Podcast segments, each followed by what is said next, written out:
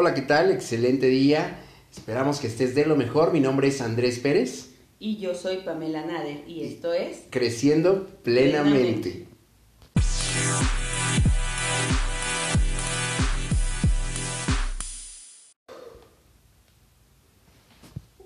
Hola amigos, ¿cómo están? El día de hoy vamos a tratar un tema muy interesante que es cómo formar hábitos saludables, cómo formar también hábitos nuevos. ¿Cómo estás, Andrés?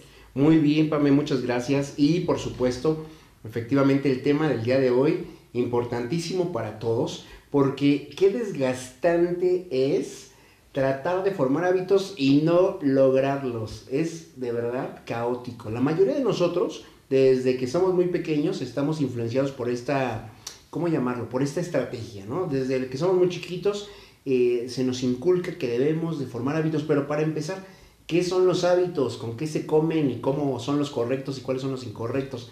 Porque ahí es donde creo que nos pega a todos la, la situación. Claro, creo que es importante recordar que un hábito es una costumbre que tenemos eh, para hacer ciertas cosas. Hay hábitos que pueden ser negativos y hábitos que pueden ser positivos. Ok. Yo recuerdo que en el tema del diccionario, como me gusta mencionarlo, el hábito es algo habitual, a lo que nos habituamos, valga la redundancia. Algo cotidiano. Algo cotidiano, efectivamente. Y fíjate cómo en la misma marca tan sencillo sería de hacer, pero tan complicado es de entender. Porque nos pasa que a muchos nos da miedo, porque no sabemos cómo y cuál es la diferencia de sello entre los positivos y los negativos. Así es, efectivamente. Sabemos que se, se, de alguna u otra manera los hábitos se aprenden y muchas veces cuando son practicados muchísimo tiempo pues están muy arraigados.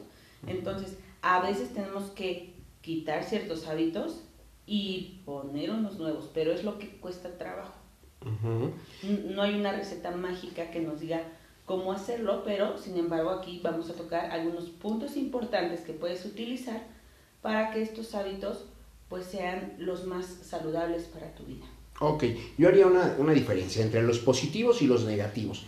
Yo diría que los hábitos positivos son los que nos llevan al éxito sin acabar complicándonos la vida, porque también hay hábitos que pueden llevarnos así, puede ser a un resultado positivo, pero a costa nuestra, a través del cansancio, de la pesadez. del exceso, tal vez quieras mencionar. Y aquí entraría lo que mencionamos como tema o como título formando hábitos nuevos y no morir en el intento. Así es, efectivamente, como yo te decía, formar un hábito nuevo es complicado. Ajá, ¿por qué? Porque traemos otros hábitos diferentes que cuesta quitarlos de nuestra rutina, porque al final tú decías, es algo que hacemos continuamente, ¿no? Si no es todos los días, los hacemos eh, de una forma... Eh, Reiterada. Ajá, entonces pues se arraigan. Es correcto. Y entonces llegaría también a la conclusión que un hábito negativo es todo aquel hábito que de entrada ya nos está perjudicando. Cualquiera que éste sea, y por muy bonito o loable que se vea, si nos perjudica personalmente es un hábito negativo. ¿Estás de acuerdo? Claro, acuérdate que es importante mencionar un hábito, nada más para revisarnos un poquito, un hábito positivo es aquel que siempre va en pro nuestro bienestar emocional, físico, puede ser laboral, social, eh, de pareja, etcétera, ¿no? Y un hábito negativo obviamente va a repercutir, como tú dices, en estas áreas de una manera eh, desfavorable. Fíjate que hay una conferencia, Pame, del doctor, no, del maestro Miguel Ángel Cornejo, eh, donde habla justamente sobre la tendencia a ser excelente. Y él dice que el ser excelente se logra teniendo hábitos positivos. Y dice él que entonces en consecuencia una persona que lee bastante se volverá un excelente lector.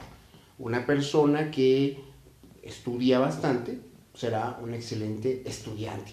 O incluso un deportista que se esmera en su deporte será un excelente deportista. Así es. Y, y por ahí fíjate que me acuerdo que en su conferencia menciona, que alguien le decía, ¿y si tomo demasiado? Si tomo, si bebo demasiado alcohol, ¿También? ¿no? Decía, me volveré un excelente alcohólico. Y decía, bueno, el término excelencia aplica solo a lo positivo, porque no puedes ser un excelente alcohólico, pero también si lo haces en exceso, pues acabarás formando un hábito caótico y obviamente eh, con muchos resultados negativos.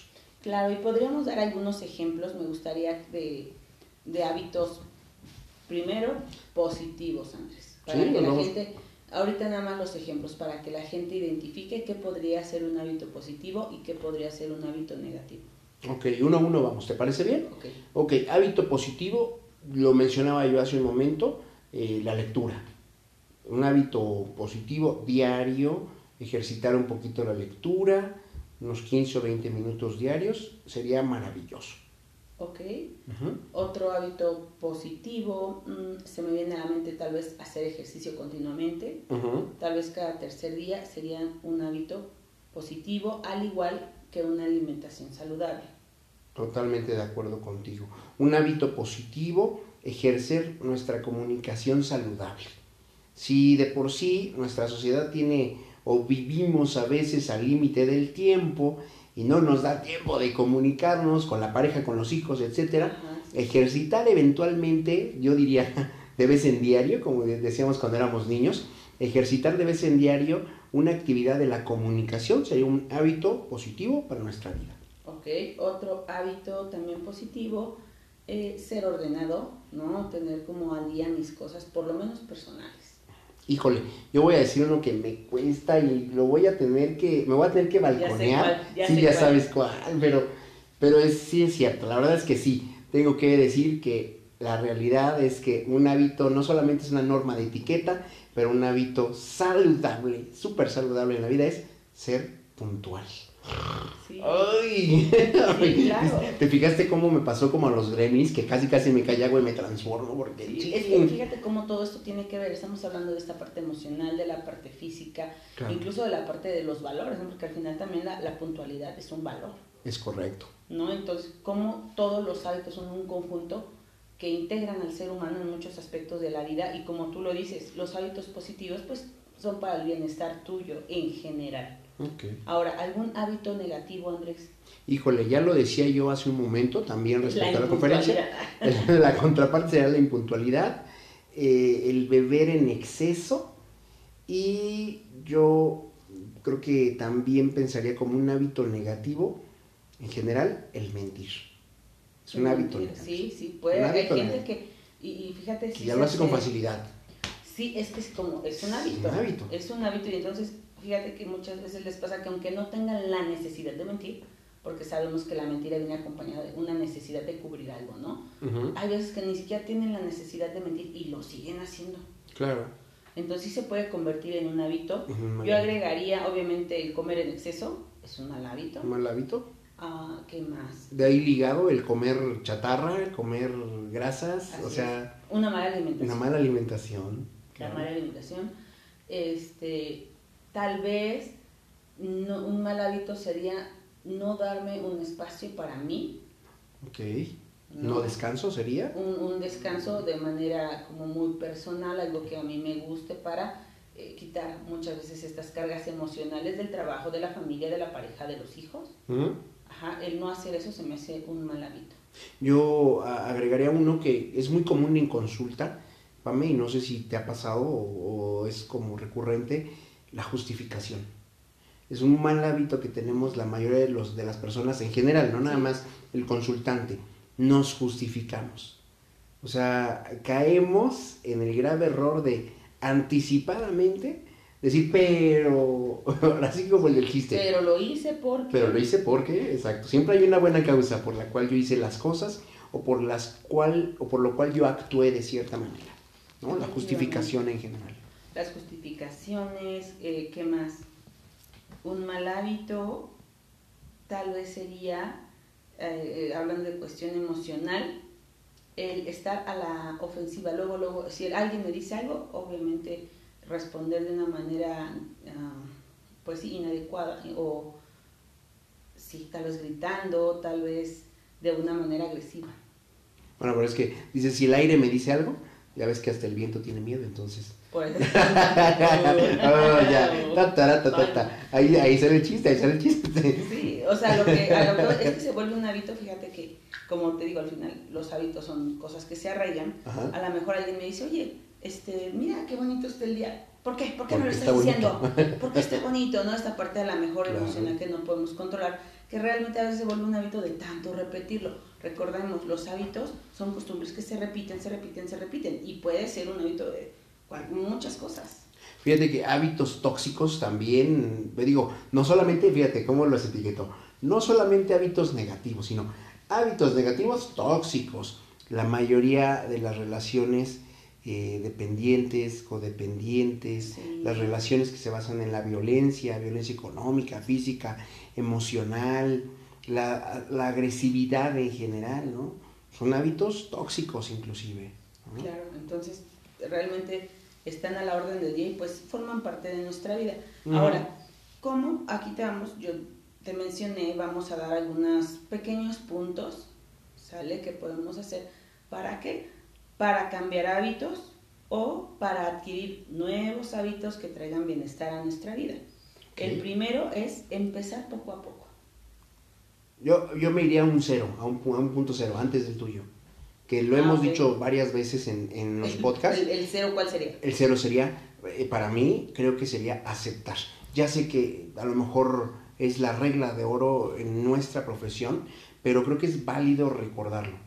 Siempre que vamos a iniciar un nuevo proyecto, que vamos a arrancar con, en este caso, con hábitos positivos o saludables o nuevos, es aceptar que mis hábitos tradicionales me están llevando a lo peor.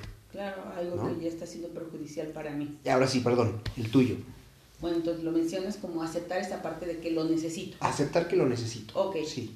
Bueno, entonces sería el punto, vamos a ponerle el uno, el y que dos sea empezar poco a poco. ¿Por qué es importante empezar poco a poco, Andrés? ¿Por qué se te viene eh, esta idea? ¿Por qué es importante empezar poco a poco? Porque obviamente ese, ese ir graduando mis cambios o mis nuevos hábitos, me va a permitir aceptarlos también, me va a permitir adaptarme a ellos y reconocer las aristas de los mismos. Es decir, que pueda yo caer en un buen reconocimiento de los, de, los hábitos nuevos que estoy haciendo. Claro, porque al final, acuérdense, es poco a poco, ¿por qué? Porque todos los días es hacer algo chiquito, ¿por qué? Porque cosas pequeñas, cambios pequeños hacen grandes cambios. Entonces, si quiero salir a correr, y hacerme una rutina, pues empiezo a, tal vez corriendo 5 minutos todos los días. Claro. ¿No? Durante el tiempo. A lo mejor luego le aumento 10, luego le aumento 20, hasta que en cuanto menos veas vas a estar corriendo media hora o una hora todos los días. Pero fíjate cómo debes de empezar de algo pequeño, algo que tal vez no se te haga tan gravoso. Es que estos pequeños hábitos, como los mencionamos, o estos pequeños, eh, pequeños eslabones conectados, van a generar también el compromiso, ¿cierto? el compromiso hacia el nuevo hábito o la formación del nuevo hábito. Efectivamente. Nuestro punto número tres sería dejar ir expectativas. ¿A qué nos referimos con esto? No quieras hacer todo de, ay, este, eh, no corrí tres horas hoy, ya no voy a poder y ya no lo voy a hacer. No soy súper. Ajá, y lo dejas de hacer. sí. ¿No? Yo creo que es importante eh, no presionarte, ¿no? Hacer todo a tu tiempo, a tu ritmo. Y por eso es eh, el punto número dos, ¿no? Empezar poco a poquito, ve cómo vas avanzando, no pongas expectativas tan altas, no vas a correr 20 kilómetros en dos días, ¿no? Es a su paso, a su tiempo.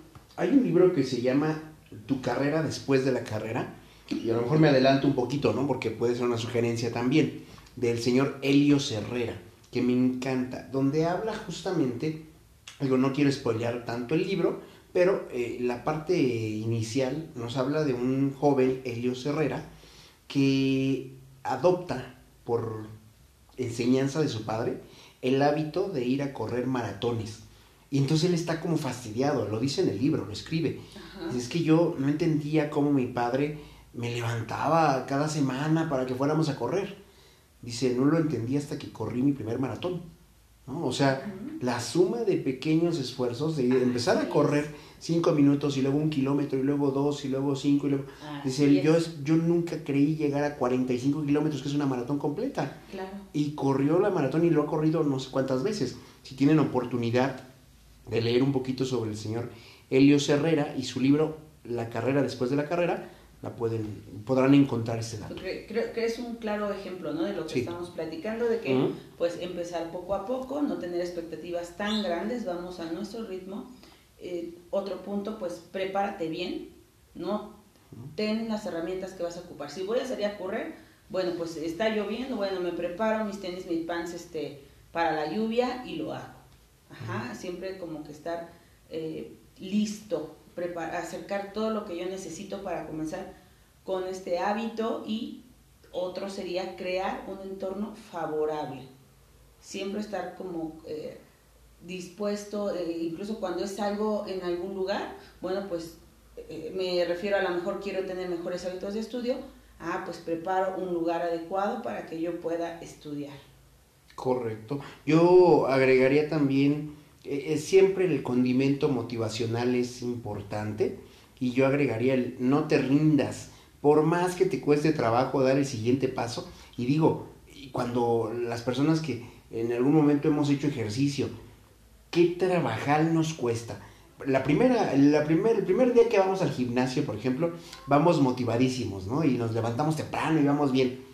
El segundo día ay, lo adolorido de los músculos nos hace sentirnos derrotados. Yo diría, no te rindas, por más que te sientas cansado, sofocado, claro, hay que evaluar riesgos también. De hecho, fue de lo que hablamos al principio, que yo decía, hay hábitos muy positivos, pero que en el, en el intento se vuelve nuestra propia muerte. ¿No? Ah, Hábitos que se pueden volver extremos. Eh, hacer ejercicio en exceso. En exceso. Ya no será un hábito tan positivo. Y fíjate cómo a pesar. Es muy bueno. Exactamente. Entonces, hay hábitos que en exceso, o la mayoría de los hábitos en exceso, se vuelven contraproducentes. Pero yo, yo aportaría esta parte del no te rindas.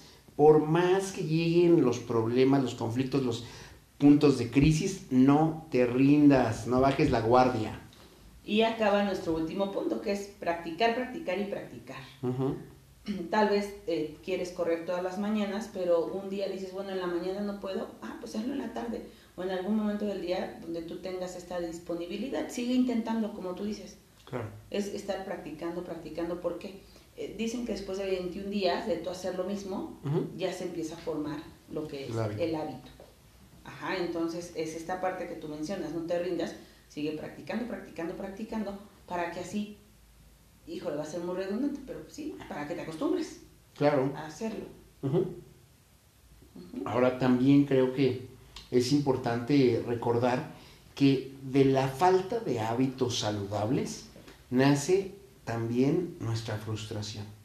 Yo no dejo de percibir en consulta, Pame, que muchos pacientes vienen muy frustrados porque se han puesto metas que serían para formar hábitos, pero que en su intento, como lo decíamos, ¿no? mueren en el intento porque al ponerse metas tan extremas, muy difíciles, muy difíciles, pues acaban por eh, ser, ¿cómo llamarlo?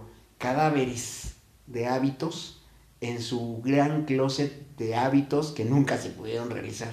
Y que haces poquito de todo y no, lo, no llegas nunca a Nunca concluiste. Y entonces tienes en tu closet, cuando abres el closet del paciente, resulta que, híjole, tiene el hábito iniciado de, bajar 30 kilos en un mes. O sea, qué horror, ¿no? Y es que está frustrada porque no bajó 30 kilos en un mes. Pero ahí está el hábito pendiente, pausado. O, a lo mejor los baja, pero ¿qué pasa? A los dos, tres meses vuelve a subir Otra vez Porque no se hizo un hábito de manera adecuada. Claro. ¿No? Entonces fíjate cómo, bueno, hay muchas variantes de esto, ¿no? Desde el no hacerlo adecuadamente, hacerlo muy rápido, o hacerlo... O no hacerlo, literalmente, no, Te digo, o sea, mucha gente llega frustrada, ¿no? y te dicen con pena, es que yo eh, siempre he querido leer, siempre he querido escribir, siempre... ¿Y cuándo lo has hecho? Nunca he podido.